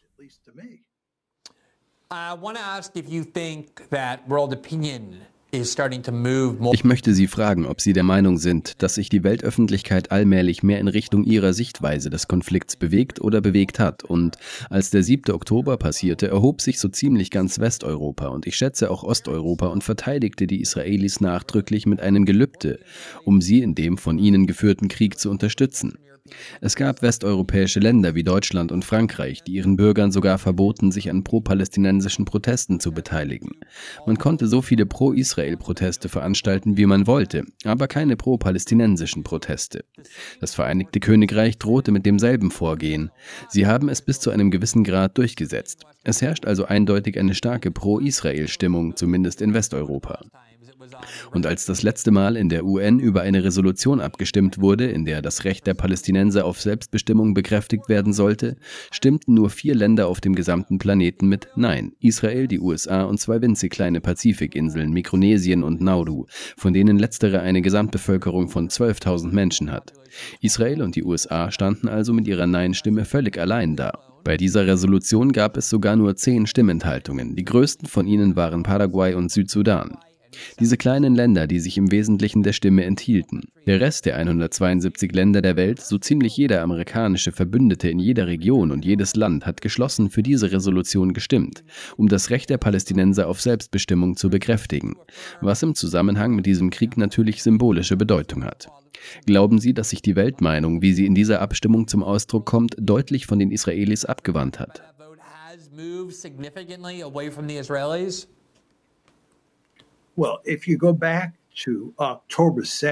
Geht man bis zum 7. Oktober zurück, lautet die Antwort eindeutig ja. Denn, wie Sie sagten, Glenn, gab es nach dem 7. Oktober weltweit eine enorme Sympathie für die Israelis. And as the war has Als der Krieg nach dem 7. Oktober fortgesetzt wurde und die Israelis immer brutaler vorgingen, veränderte sich die öffentliche Meinung gegen Israel. Nun ist es schwer, genau einzuschätzen, was die Menschen über diesen Krieg und das Verhalten Israels denken, zum großen Teil, weil viele Menschen Angst haben, ihre Meinung zu äußern. Das gilt besonders für die Medien. Ich kenne Leute, die sich fürchten auszusprechen, was sie wirklich über das Verhalten Israels denken, aus Angst, dass die Lobby gegen sie vorgeht und sie ihren Job verlieren könnten. Dennoch glaube ich, dass sich die Meinung gegen Israel wendet. But nevertheless, I think that opinion is shifting against Israel. And I would add und ich möchte hinzufügen, dass die Tatsache, dass Israel so hart an der Zerschlagung des südafrikanischen Falles arbeitet, für mich ein Beweis dafür ist, dass sie verstehen, wie groß ihre Probleme in Bezug auf die Weltmeinung sind und wie groß ihre Schwierigkeiten noch werden könnten, wenn das südafrikanische Dokument innerhalb des Gerichts, aber auch außerhalb des Gerichts an Bedeutung gewinnt. inside the court for sure, but even outside the court.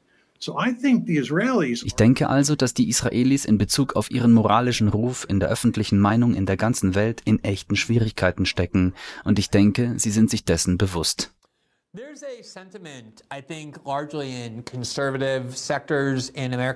Es herrscht, glaube ich, vor allem in konservativen Kreisen der amerikanischen Politik, aber auch außerhalb eine Stimmung, in der, wenn man jemandem sagt, sehen Sie, die Vereinigten Staaten isolieren sich völlig in der Welt, im Grunde sind es Israel und die Vereinigten Staaten. Die ganze Welt ist zwar nicht unbedingt gegen Israel, aber niemand unterstützt die Israelis auch nur annähernd in dem Maße wie die Vereinigten Staaten.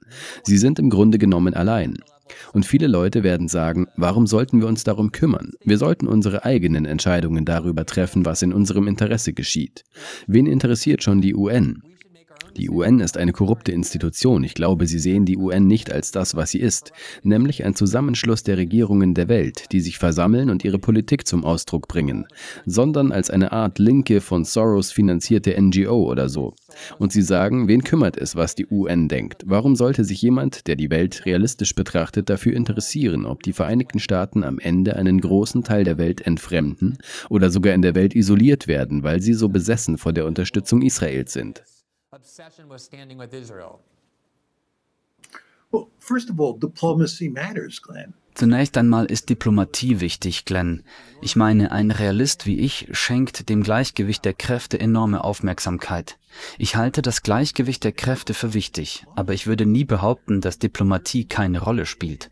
Und wenn man auf der Weltbühne agieren will, sollte man nicht diplomatisch isoliert sein. Und die Tatsache, dass wir mit Israel an der Hüfte verbunden sind, hat unter anderem zur Folge, dass wir dadurch diplomatische Probleme bekommen. Und das ist seit dem 7. Oktober mit Sicherheit der Fall. Es ist also keine positive Angelegenheit. Was die internationalen Institutionen betrifft, so ist es sehr wichtig zu verstehen, dass internationale Institutionen oder internationale Rechtsinstitutionen nicht in der Lage sind, Großmächte wie die Vereinigten Staaten, Russland oder China zu zwingen. Dies ist die realistische Sichtweise auf internationale Institutionen, was wiederum eine andere Art ist zu sagen, dass dies meine Sichtweise auf internationale Institutionen ist. Es steht außer Frage, dass sie sich über das Diktat dieser Institutionen hinwegsetzen können, einverstanden. Aber sie müssen verstehen, dass man in einer hochgradig verflochtenen Welt wie der, in der wir leben, keine Geschäftstätigkeit ohne Institutionen ausüben kann. Daher sind die USA ein Befürworter von Institutionen. Wenn Sie eine Liste der mächtigsten Institutionen der Welt aufstellen würden, würden Sie feststellen, dass wir die meisten von ihnen eingerichtet haben. Wir haben die Regeln geschrieben. Wir haben die Regeln in Bezug auf die Völkermordkonvention aufgestellt. Das ist die Art und Weise, wie die Welt funktioniert. Mächtige Staaten schreiben die Regeln, sie schreiben die Vorschriften und sie unterstützen Institutionen im Allgemeinen, weil es in ihrem Interesse liegt. Sie müssen also verstehen, dass wir ein Interesse am Erhalt der Vereinten Nationen haben. Wir haben ein Interesse am Erhalt des Internationalen Gerichtshofs. Das bedeutet aber nicht, dass wir immer mit den Vorschlägen dieses Gerichtshofs oder einer anderen Institution zur Lösung eines Problems einverstanden sind. Und in vielen Fällen oder in einigen Fällen können wir das Diktat der Institution ignorieren. Aber Tatsache ist, dass Institutionen für uns von Bedeutung sind und deshalb haben wir ein berechtigtes Interesse daran, dass wir so weit wie möglich mit dem, was diese Institutionen tun, übereinstimmen.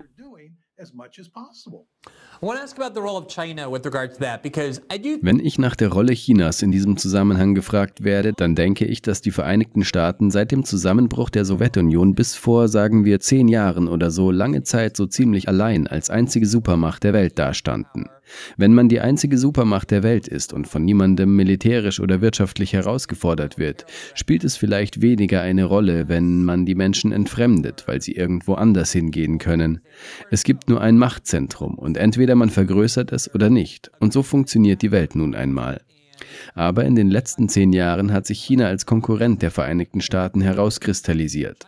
Ein Bündnis der BRICS-Staaten, das, wie ich weiß, noch nicht voll ausgebildet ist und bei weitem nicht ausreicht, um mit den von Europa geführten Wirtschaftsinstitutionen wie der G7 oder der G20 zu konkurrieren. Aber dennoch gibt es ein aufstrebendes China, militärisch und wirtschaftlich, und es gab amerikanische politische Eliten, ich glaube, wir haben schon einmal darüber gesprochen. Fiona Hill hat letztes Jahr eine Rede gehalten, obwohl sie eine eingefleischte Russland-Gegnerin und China-Gegnerin ist, und die europäischen Eliten davor gewarnt, dass eine der Möglichkeiten, wie China einen Großteil der Welt auf seine Seite ziehen kann, darin besteht, die Welt davon zu überzeugen, dass die Vereinigten Staaten ihre Macht schon so lange missbrauchen, dass sie militärisch ihr Gewicht in die Waagschale werfen und sie, China, so nicht handeln. Und dieses Narrativ ist sehr überzeugend. Ich finde es immer sehr merkwürdig, dass diejenigen, die sagen, sie seien so besessen von China und die China besiegen wollen, oft dieselben sind, die sagen, Wen kümmert es, ob die Welt unser Handeln schätzt? Wen kümmert es, wenn wir uns isolieren und uns vom Rest der Welt entfremden, um Israel zu schützen? Wie schwerwiegend ist diese Behauptung, dass China unter anderem dadurch zu einem mächtigen Konkurrenten wird, indem es andere Länder mit dieser Argumentation auf seine Seite ziehen kann? become more powerful competitor is their ability to lure other countries on their side with this narrative. Again, I'm basically in sync with everything that you said. Let me just uh, embellish it a bit. Auch hier stimme ich im Grunde mit allem überein, was Sie gesagt haben. Lassen Sie es mich nur ein wenig erweitern. Etwa von 1991, als die Sowjetunion zusammenbrach, bis etwa 2017 lebten wir in einer unipolaren Welt, in der wir die einzige Großmacht im System darstellten und das Gefühl hatten, wir könnten so ziemlich alles tun, was wir wollten, ohne dass es wirklich harte Strafen für Fehlverhalten gäbe. Und wie wir beide sehr gut wissen, haben wir in jenen Jahren eine Menge Dummheiten gemacht und würden dafür nicht wirklich ernsthaft bestraft. Aber 2017 erleben wir nicht nur den von Ihnen erwähnten Aufstieg Chinas, sondern auch die Wiederauferstehung Russlands. Die russische Nation ist wieder auferstanden und ist tatsächlich wieder eine Großmacht.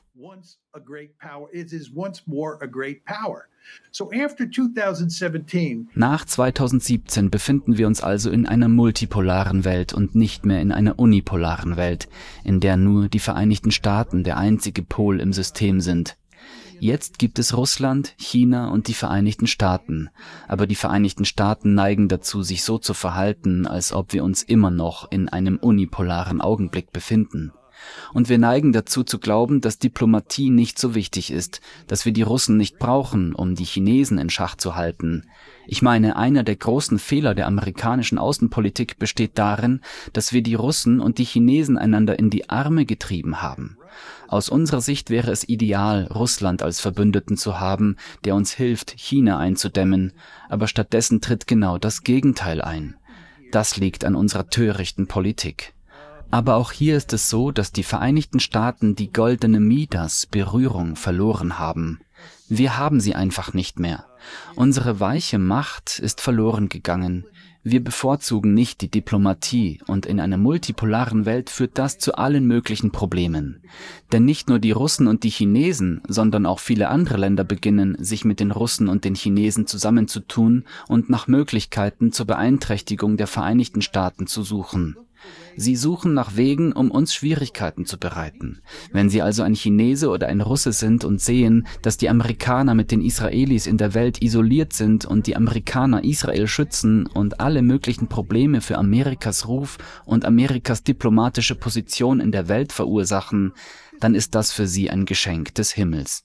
Wir haben uns also wirklich eine Menge Ärger eingehandelt, indem wir erstens keine Diplomatie betrieben haben und zweitens mit Israel an der Hüfte verbunden sind.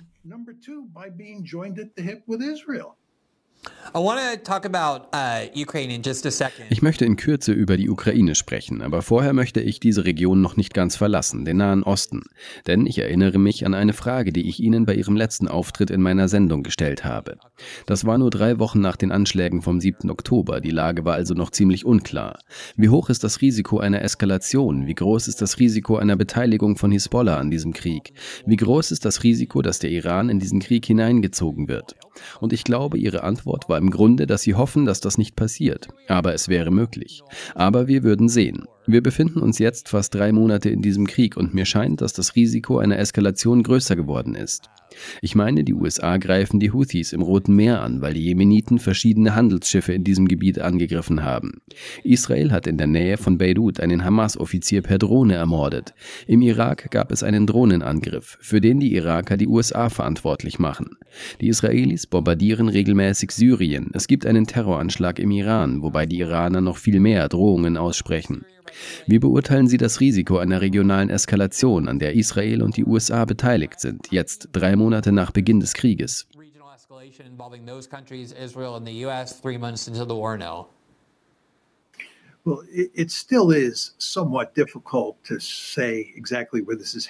Es ist immer noch etwas schwierig, genau zu sagen, wohin die Entwicklung geht. Ich wäre schockiert, wenn der Iran in einem Kampf mit Israel oder mit den Vereinigten Staaten verwickelt würde.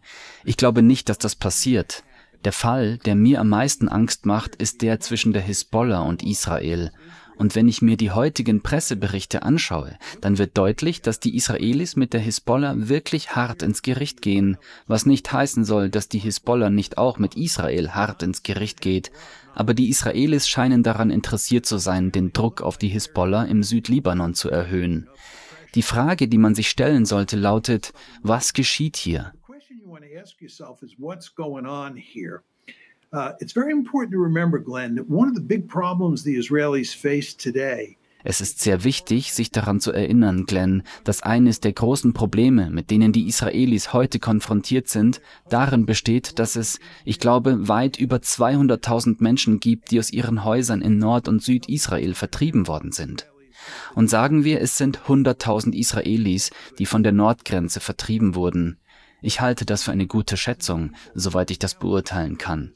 Aber diese 100.000 Menschen, die sich jetzt im Zentrum Israels aufhalten, aber ihre Häuser im Norden Israels haben, können aufgrund der Bedrohung durch die Hisbollah nicht dorthin zurückkehren. Und die Israelis haben offensichtlich ein tief sitzendes Interesse, auch aus wirtschaftlichen Gründen, diese Menschen aus dem Zentrum Israels zurück in ihre Häuser nahe der libanesischen Grenze zu bringen.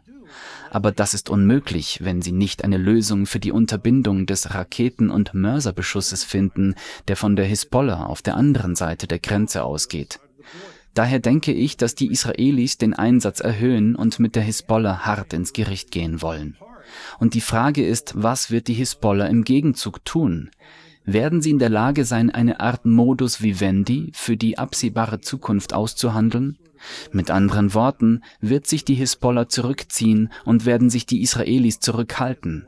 Und werden diese Menschen dann wieder in ihre Heimat zurückkehren können? Ich bin mir nicht sicher, ob das passieren wird, denn man darf nicht vergessen, dass die Hisbollah nicht zuletzt durch die Geschehnisse in Gaza motiviert ist. Und wenn der Krieg in Gaza nicht aufhört, könnte man argumentieren, dass die Hisbollah weiterhin den Norden Israels unter Beschuss nehmen wird, was wiederum außer Kontrolle geraten könnte. Uh, In vielen Presseberichten heißt es, dass amerikanische Politiker auf höchster Ebene wie der Verteidigungsminister und der Außenminister großen Druck auf die Israelis ausüben, damit sie den Krieg gegen die Hisbollah nicht verschärfen, wobei dadurch anerkannt wird, dass Israel den Krieg gegen die Hisbollah ausweiten will. Ich weiß nicht genau, ob das stimmt, aber ich denke, es zeigt, dass die Hauptgefahr einer Eskalation an der Nordgrenze Israels liegt.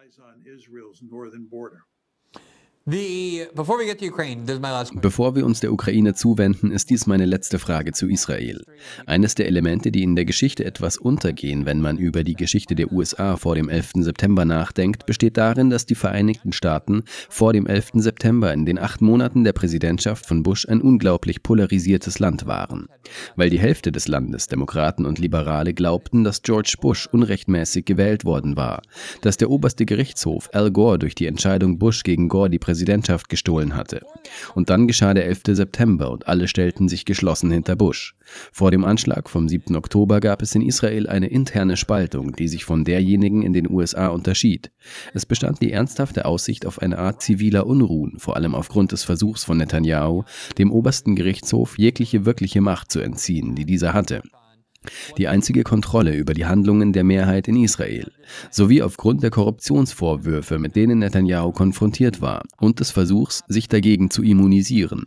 Am 7. Oktober wurde das alles auf Eis gelegt und letzte Woche entschied der oberste Gerichtshof mit acht zu sieben Stimmen, dass das Gesetz, das Netanyahu, seine Partei und seine Verbündeten durchgesetzt hatten, um dem obersten Gerichtshof seine Macht zu nehmen, verfassungswidrig ist, dass es keine Gültigkeit hat und dass der oberste Gerichtshof weiterhin seine Macht behält.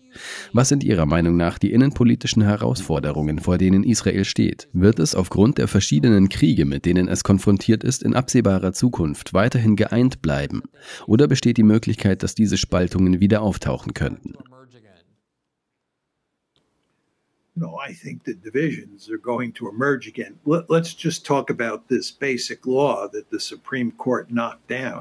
Ich glaube, die Spaltungen werden wieder auftauchen. Lassen Sie uns über das Grundgesetz sprechen, welches der oberste Gerichtshof gekippt hat. Es ist sehr wichtig zu verstehen, dass dies das erste Mal in der Geschichte des israelischen obersten Gerichtshofs ist, dass ein Grundgesetz gekippt wurde. Israel hat keine Verfassung und sein Ersatz für eine Verfassung ist eine Reihe von Grundgesetzen. Und in diesem speziellen Fall hat das Gericht mit acht zu sieben Stimmen, wie Sie sagten, ein Grundgesetz gekippt. Und dies war, wie Sie bereits sagten, vor dem 7. Oktober ein bemerkenswert kontroverses Thema. Als der oberste Gerichtshof vor kurzem entschied, das Grundgesetz zu kippen, hat fast jeder verstanden, dass dies angesichts der Tatsache, dass Israel sich mitten im Krieg befand, nicht der richtige Zeitpunkt für einen politischen Kampf um das Grundgesetz war. Aber die Menschen haben es nicht vergessen. Und wenn sich die Wogen erst einmal geglättet haben und die Menschen sich wieder mit diesem Thema befassen, kann ich mir vorstellen, dass der politische Konflikt innerhalb Israels genauso umstritten sein wird wie vor dem 7. Oktober. Furthermore, and you do not want to underestimate this, there's going to be an accounting Außerdem, und das sollte man nicht unterschätzen, wird man Rechenschaft ablegen müssen, wer für die Geschehnisse am 7. Oktober verantwortlich ist, sobald der Krieg vorbei ist. Und das wird ein unglaublich umstrittenes Thema sein, denn es wird zu einem großen Teil Benjamin Netanyahu betreffen, der im israelischen Kontext natürlich eine sehr mächtige Figur ist, aber auch jemand, der bei einem großen Teil der Bevölkerung auf Ablehnung stößt but is also someone who is intensely disliked by a large chunk of the population. So the question of who bears responsibility. Die Frage, wer die Verantwortung für die Geschehnisse vom 7. Oktober trägt, wird also mit der Frage dieses Grundgesetzes, das für verfassungswidrig erklärt wurde, einhergehen. Wie sich das alles auswirkt, ist schwer zu sagen, aber es sieht so aus, als würde es Israel alle möglichen Probleme bereiten. All sorts of problems. For sure. So, in the little time we have left, um, I do want to talk about Mit Sicherheit. In der kurzen Zeit, die uns noch bleibt, möchte ich über den Krieg in der Ukraine sprechen, der übrigens immer noch andauert und immer noch einen ernsten Konflikt ausmacht. Es ist schon erstaunlich, wenn man bedenkt, wie stark die USA nach wie vor in diesen Konflikt verwickelt sind und dass wir jetzt nur noch am Rande über diesen sprechen, so als ob er fast keine Rolle mehr spielen würde, obwohl er nach wie vor andauert. Und eines der erstaunlichsten Phänomene ist meines Erachtens, dass vor über einem Jahr, als Sie und ich über den Krieg in der Ukraine sprachen, in Washington große Freude herrschte. Überparteiliche Befürworter des Krieges erwarteten mit großer Freude diese Gegenoffensive, die den Krieg verändern, die russischen Verteidigungslinien durchbrechen, die russische Linie spalten und den Zerfall der russischen Streitkräfte bewirken würde. Damals sagten sie, dass nichts von alledem eintreten würde, dass Russland diesen Krieg eindeutig zu gewinnen schien, dass es wahrscheinlich ein mühsamer, schrecklicher, blutiger, tödlicher Kampf werden würde und dass wahrscheinlich für lange Zeit mehr oder weniger der Status quo erhalten bliebe.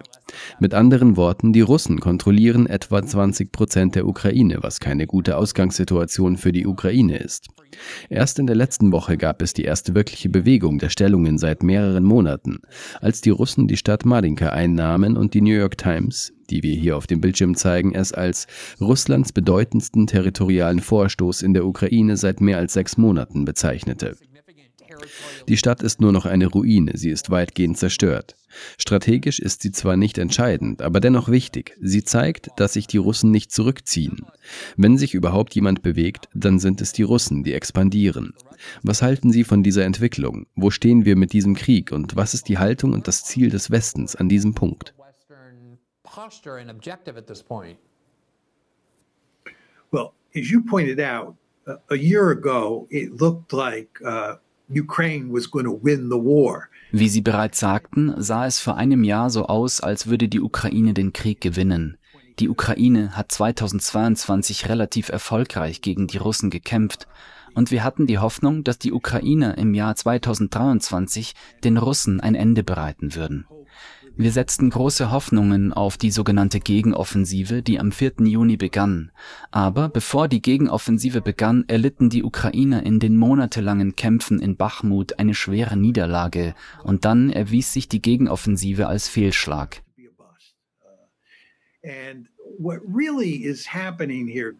Und was hier wirklich passiert, Glenn, ist, dass die Russen seit Herbst 2022 eine riesige Zahl von Soldaten mobilisiert haben.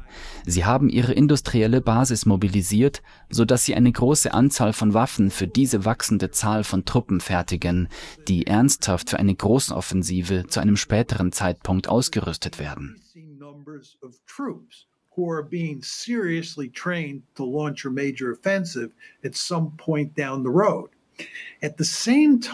Gleichzeitig haben die Ukrainer ungeheure Verluste erlitten. Die am 4. Juni begonnene Gegenoffensive war eine Katastrophe für die Ukrainer. Darüber hinaus war der Westen nicht in der Lage, die Ukraine mit den benötigten Waffen zu versorgen. Wir haben im Westen nicht die industrielle Basis, um die Waffen zu produzieren, die die Ukrainer brauchen, um mit den Russen auch nur annähernd mithalten zu können.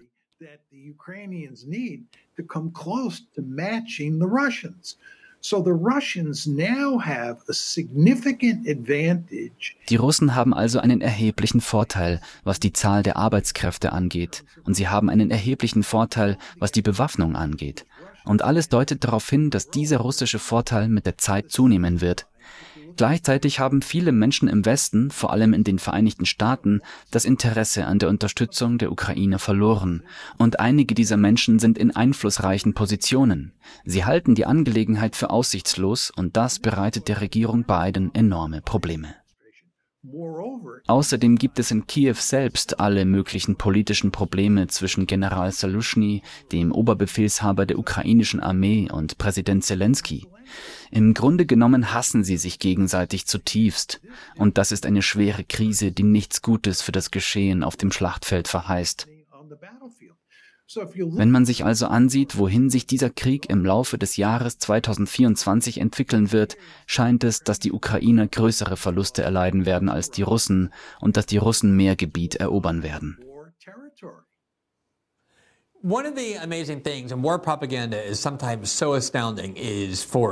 Eines der erstaunlichsten Dinge in der Kriegspropaganda ist manchmal wirklich verblüffend. Zwei Jahre lang hieß es in den westlichen Hauptstädten, es gäbe nur einen Ausgang dieses Krieges und das sei ein vollständiger ukrainischer Sieg.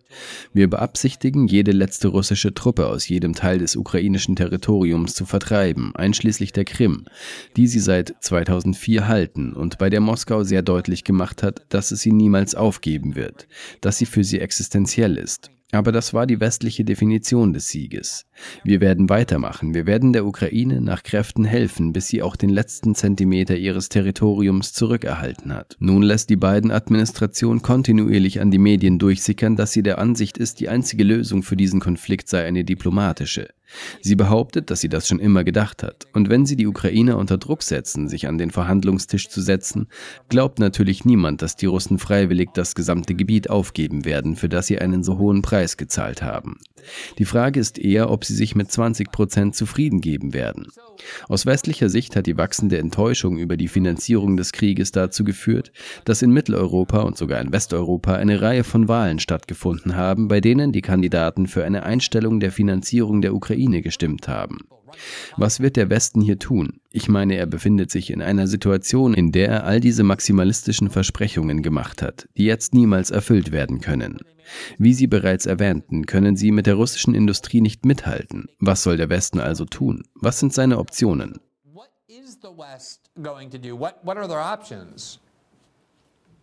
Well, what we want to do is go to great lengths to get them wir werden alles versuchen, um ihnen die nötigen Finanzmittel zu verschaffen. Wir sprechen davon, dass wir, also die Amerikaner, ihnen mehr als 60 Milliarden Dollar geben.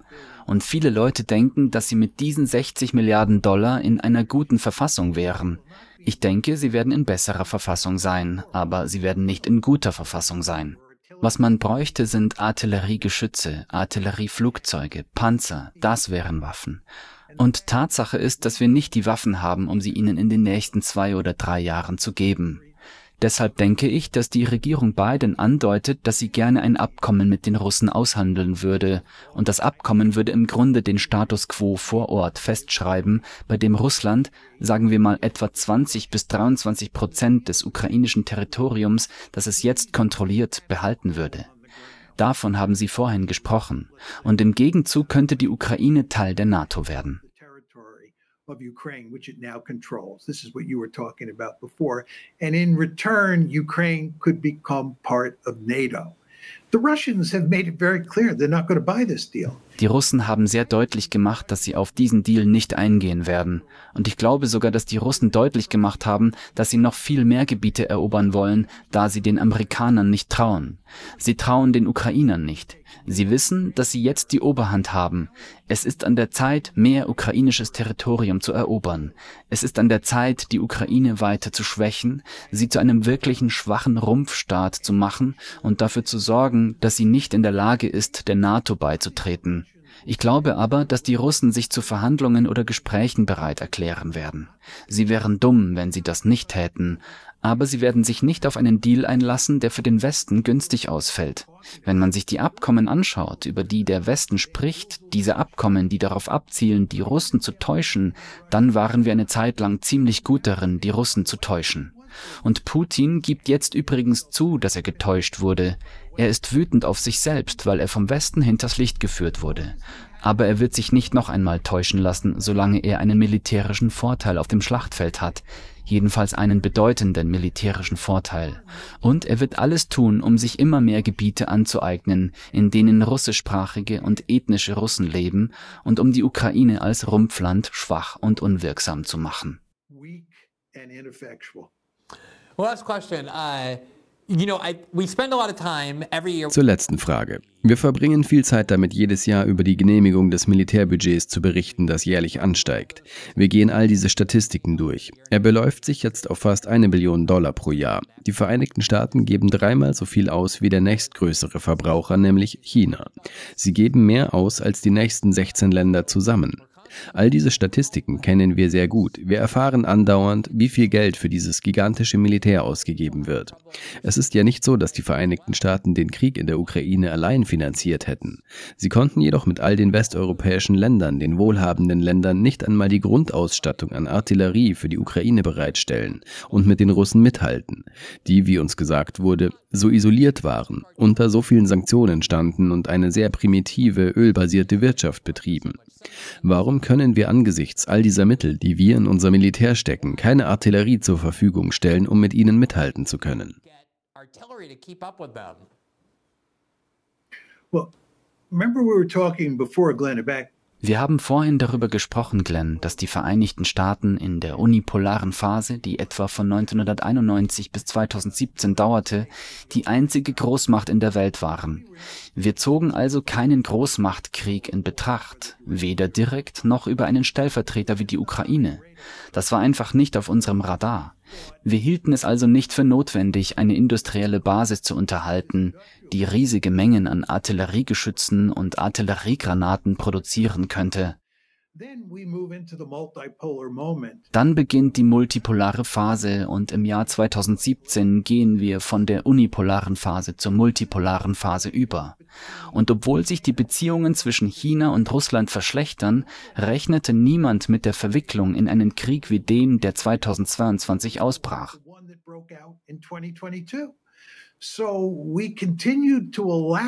Also haben wir weiter zugelassen, dass sich unsere industrielle Basis verschlechtert. Dann brach der Krieg aus und wir glaubten an einen einigermaßen schnellen Sieg. Wir erwarteten, dass die Ukrainer sehr gut abschneiden würden, wie im Jahr 2022. Und wir waren der Meinung, dass die Sanktionen die Russen lähmen würden. Niemand dachte also an einen langen Krieg mit einem Bedarf an Artilleriegeschossen und Artilleriegeschützen. Dann ab 2023 wurde uns plötzlich klar, meine Güte, wir befinden uns in einem Zermürbungskrieg. Wir müssen diese Art von Waffen in großer Zahl produzieren, aber dazu waren wir nicht in der Lage, weil wir nicht über die industrielle Basis verfügten. Die Russen hingegen besaßen die industrielle Basis. Sie waren darauf vorbereitet, einen Zermürbungskrieg zu führen. Wir wurden also mit heruntergelassenen Hosen erwischt. Es steht außer Frage, dass wir riesige Summen für die Verteidigung ausgegeben haben. Aber was wir gerne kaufen, sind hochentwickelte Waffen in kleinen Stückzahlen, die für schnelle und entscheidende Siege gedacht sind, nicht für Zermürbungskriege. So befinden wir uns jetzt in einem Zermürbungskrieg in der Ukraine, in dem natürlich nicht wir kämpfen, sondern die Ukrainer, aber wir stecken bis zum Hals in diesem Krieg. But we now doch jetzt stehen wir vor einer Situation, in der wir nicht über die notwendigen Waffen verfügen, die unser Stellvertreter die Ukraine benötigt. Und wenn man sich die Möglichkeit eines Krieges in Ostasien zwischen den Vereinigten Staaten und China um Taiwan vor Augen hält, und ich hoffe, dass es nicht dazu kommt, dann glaube ich nicht, dass die Vereinigten Staaten angesichts des Zustands ihrer industriellen Basis und der Art und Weise, wie wir seit dem Ende des Kalten Krieges Gelder für den Bau von Waffen ausgegeben haben, in der Lage sind, einen langen Krieg wie den in der Ukraine gegen die Chinesen um Taiwan zu führen. Daher bin ich der Meinung, dass wir wirklich gründlich über eine Neuorientierung bei der Herstellung von Waffen nachdenken und uns auf künftige Konflikte vorbereiten müssen. Herr Professor, es ist mir immer ein Vergnügen. Leider gibt es in unserer außenpolitischen Expertenklasse keine Rechenschaftspflicht, sodass all die Leute, die in Bezug auf den Krieg in der Ukraine Zusicherungen und Aussagen gemacht haben, die sich als falsch erwiesen haben, keinerlei Karrierepreis zahlen werden. Sie werden als die Fachleute für den nächsten Krieg präsentiert werden. Aber ich denke, dass jeder, der aufmerksam zuhört, weiß, dass trotz all der Verleumdungen und Dinge, die über sie gesagt wurden, vieles von dem, was sie gesagt haben, sich am Ende als sehr richtig erwiesen hat. Und das ist etwas, das wir, zumindest in unserer Sendung, in der wir glauben, dass Verantwortlichkeit wichtig ist, sehr zu schätzen Wissen wissen. Es ist immer schön, mit Ihnen zu sprechen und wir hoffen, Sie bald wieder bei uns zu haben. Vielen Dank für Ihre freundlichen Worte, Glenn, und ich freue mich auf ein Wiedersehen. Auf jeden Fall. Ich wünsche Ihnen einen schönen Abend. Also gut, damit ist unsere Sendung für heute Abend beendet. Zur Erinnerung, System Update ist auch als Podcast verfügbar. Sie können jede Folge zwölf Stunden nach ihrer Erstausstrahlung live hier auf Rumble, auf Spotify, Apple und allen anderen großen Podcasting-Plattformen hören. Wenn Sie die Sendung bewerten, kommentieren und verfolgen, trägt das zur Bekanntheit der Sendung bei. Noch einmal zur Erinnerung, jeden Dienstag und Donnerstagabend, wenn wir unsere Live-Sendung hier auf Rumble beendet haben, wechseln wir zu Locals, das Teil der Rumble-Plattform ist, wo wir eine interaktive Live-Aftershow haben, in der wir Ihre Fragen beantworten auf Ihr Feedback und Ihre Kritik eingehen und Ihre Vorschläge für künftige Sendungen und künftige Gäste hören. Diese Show ist ausschließlich für unsere Abonnenten der Locals Community zugänglich. Wenn Sie Mitglied der Locals Community werden wollen, haben Sie nicht nur Zugang zu den zweimal wöchentlich stattfindenden Aftershows, sondern auch zu den täglichen Transkripten, die wir hier jeden Tag veröffentlichen, sowie zu den journalistischen Originalbeiträgen, die wir veröffentlichen werden. Wir werden in den nächsten Stunden einen Artikel über rechte Politik und Israel und die Zensurdebatte in diesem Land publizieren. Und es ist auch der Ort, auf den wir uns in Bezug auf die Unterstützung unseres unabhängigen Journalismus stützen, den wir hier zu betreiben versuchen. Klicken Sie einfach auf die Beitrittsschaltfläche direkt unter dem Videoplayer auf der Rumble-Seite und Sie werden weitergeleitet. Eine letzte Erinnerung. Morgen Abend um 19 Uhr findet eine Debatte über den 6. Januar statt, die von der Website Zero Hedge organisiert wird und an der ich teilnehme. Wir werden sie hier auf unserem Rumble-Kanal live streamen, in der ich die Frage des 6. Januar erörtern werde. Das heißt, ob es sich um einen Aufstand handelte, ob Donald Trump sich an einem Aufstand beteiligte, Fragen über die Beteiligung des FBI und damit zusammenhängende Themen.